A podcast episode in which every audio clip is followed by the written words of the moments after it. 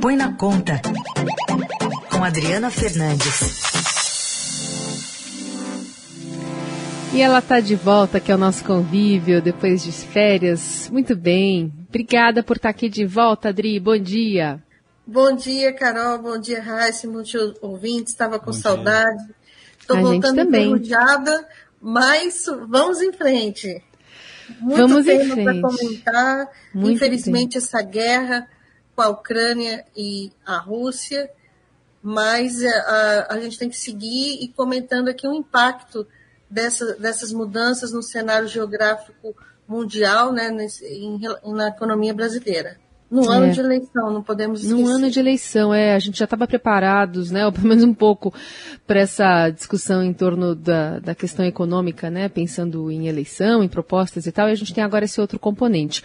Como é que o governo está se preparando para enfrentar esse desafio, que é impulsionar a economia em ano de eleição e também em ano de guerra na Ucrânia?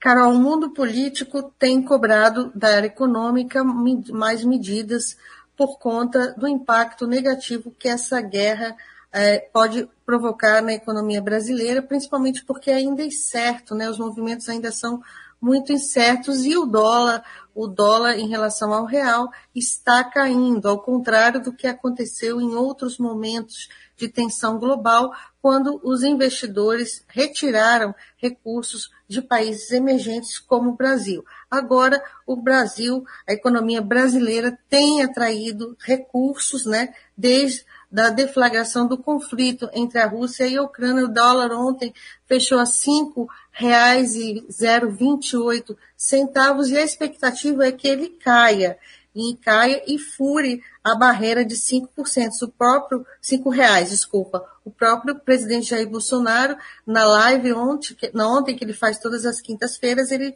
falou nessa possibilidade do dólar uh, rompa, o, romper né, o piso dos 5 reais nos negócios de hoje. Acontece que o, o governo, o, presidente Bolsonaro, seus aliados estão é, já numa campanha eleitoral, e esses são movimentos de curto prazo. O presidente e os políticos estão preocupados com a escalada do preço do petróleo é, e, até, e continuam, começa semana é, que vem, pressionando para que haja aí uma mudança na, na uma mudança é, legislativa no legislativo que possa proporcionar redução do preço e, pelo menos, estabilizar, fazer com que o, os preços do, da gasolina, do diesel, não aumentem. Então, esse vai ser um debate importante.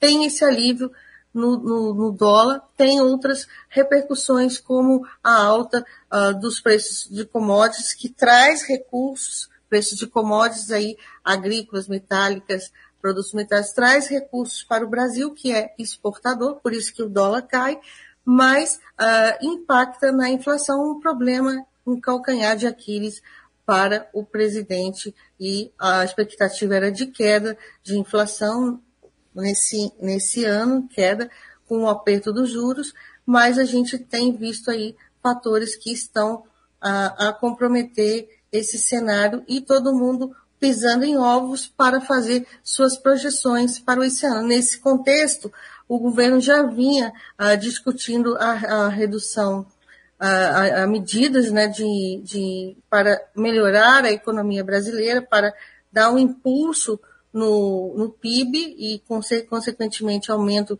de emprego. Entre essas medidas, maior crédito, que vão ser lançadas, principalmente para uma expectativa de 100 bilhões de reais em crédito e também a liberação de 30 bilhões de recursos do FGTS, é, além da redução do IPI, que foi, IPI é o Imposto sobre Produtos Industrializados, que foi é, reduzido de forma linear na semana passada, mas enfrenta resistência dos estados ao, e ao, prefeitos que, que, que, dividem a arrecadação desses recursos ah, com o governo federal. Bom, tem várias medidas aí, né, Adri, para o governo tentar melhorar o seu desempenho. Agora, a questão dos preços do petróleo, isso aí ainda é difícil ter uma solução à vista ainda neste governo. A gente está vendo até o nessas propagandas aí que os partidos têm. Agora o Ciro Gomes está batendo no governo nisso aí, no horário aí do partido dele, o PDT. Exatamente. Esse é um ponto sensível. Era antes da crise entre a Rússia e a Ucrânia e vai continuar porque o, a, a, Rússia, grande fornecedor de uh, combustíveis, né, de diesel, de gás, de, de energia, né, então, é, tudo isso afeta o mercado internacional, embora o, uma das, o dólar aqui esteja caindo, ele também influencia no preço do petróleo, mas a gente vê a escalada uh, dos preços internacionais dos, do petróleo, embora a queda do dólar faça aí um contraponto, mas a, a, a, até quando? Né? Então, os preços estão defasados, os preços da Petrobras calcula-se em torno aí de uh, ah, 24% para a gasolina e 27% para o óleo diesel, defasados entre os preços cobrados pela Petrobras e das principais bolsas de negociações do mundo. Então, é, o preço chegou, alcançou a cotação aí é, próxima de 112 dólares. Então, é presidente ontem mesmo, né, é, nessa live, Heisen, ele tocou nesse ponto, ele vai fazer pressão para que o Congresso pelo aprove é, mudanças na política de preços de, da, é, da, Petrobras, que é uma política de paridade com, com o, o, a, o preço internacional. Ele ba, vinha batendo, você vai lembrar que ele vinha batendo muito nisso, e, e o e, e, e todo esse debate em torno da criação de um fundo de estabilização que a equipe econômica continua resistindo, ela prefere reduzir, é, conceder, reduzir aí os tributos, prefere reduzir os tributos para é, principalmente o diesel.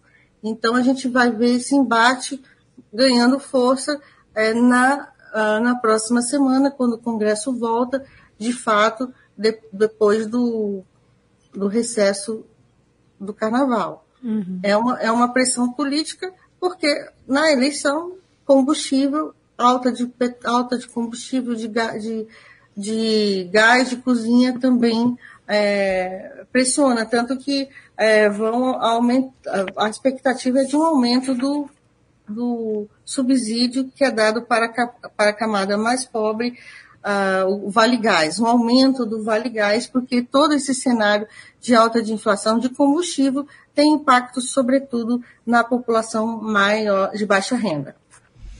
É isso. Então, na verdade, o que o governo faz, né, o que o presidente faz ao falar na live que Ó, oh, Petrobras, 100 bilhões de lucro aí é muita coisa, né? Então ele está querendo forçar a Petrobras a diminuir a margem de lucro para é, amortecer esse aumento dos combustíveis. Pelo que a gente é, já noticiou aqui mais cedo, tem uma defasagem de 25%, é muito, né, Adri? 25% em relação ao mercado internacional. Então, é, é, imagina isso chegando né, na ponta aqui no consumidor, faria um estrago. Então tem esse, esse lado da, do executivo tentando é, pensar em alternativas, pressionando a Petrobras para isso. E essa semana também teve o, o, presidente do Senado, Rodrigo Pacheco, né, pautando alguns projetos para tentar conter o preço dos combustíveis. Esse outro lado também tem é, possibilidade de avançar na sua visão? Então, eu acho que eu acho que tem sim. O problema é como, como, qual modelo? Porque enquanto eu tive de férias, é, muita muita mudança os projetos tiveram, né? É, em relação ao que era a ideia inicial, que era uma alíquota única para tem, tem, dois, tem dois movimentos aí, um para mudar a política de preço da Petrobras, de paridade internacional, e outro em relação a impostos, redução de impostos, isso inclui uh, os estados que são reticentes, né, continuam, é, ficam pressionados com essa, com essa é, ênfase do presidente. E, uh, e, e, e, as propostas vão aparecendo e vão sendo retiradas e tem todo um jogo uh, de puxa aqui, puxa ali e uh, o que vai sair é muito difícil, mas com certeza o Congresso, com certeza eu acredito, né?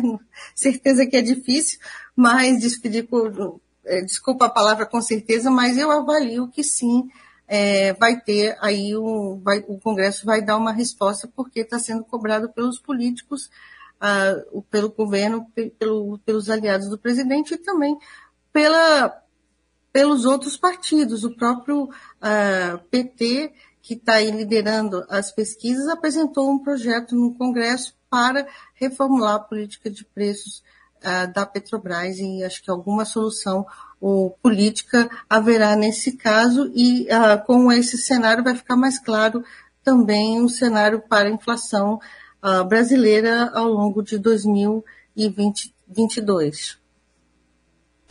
Muito bem, essa Adriana Fernandes dando esse panorama para a gente já pensar também nos próximos passos aqui no Brasil desse, desse conflito internacional que com certeza vai nos afetar e de maneira bem rápida, mais do que poderíamos imaginar.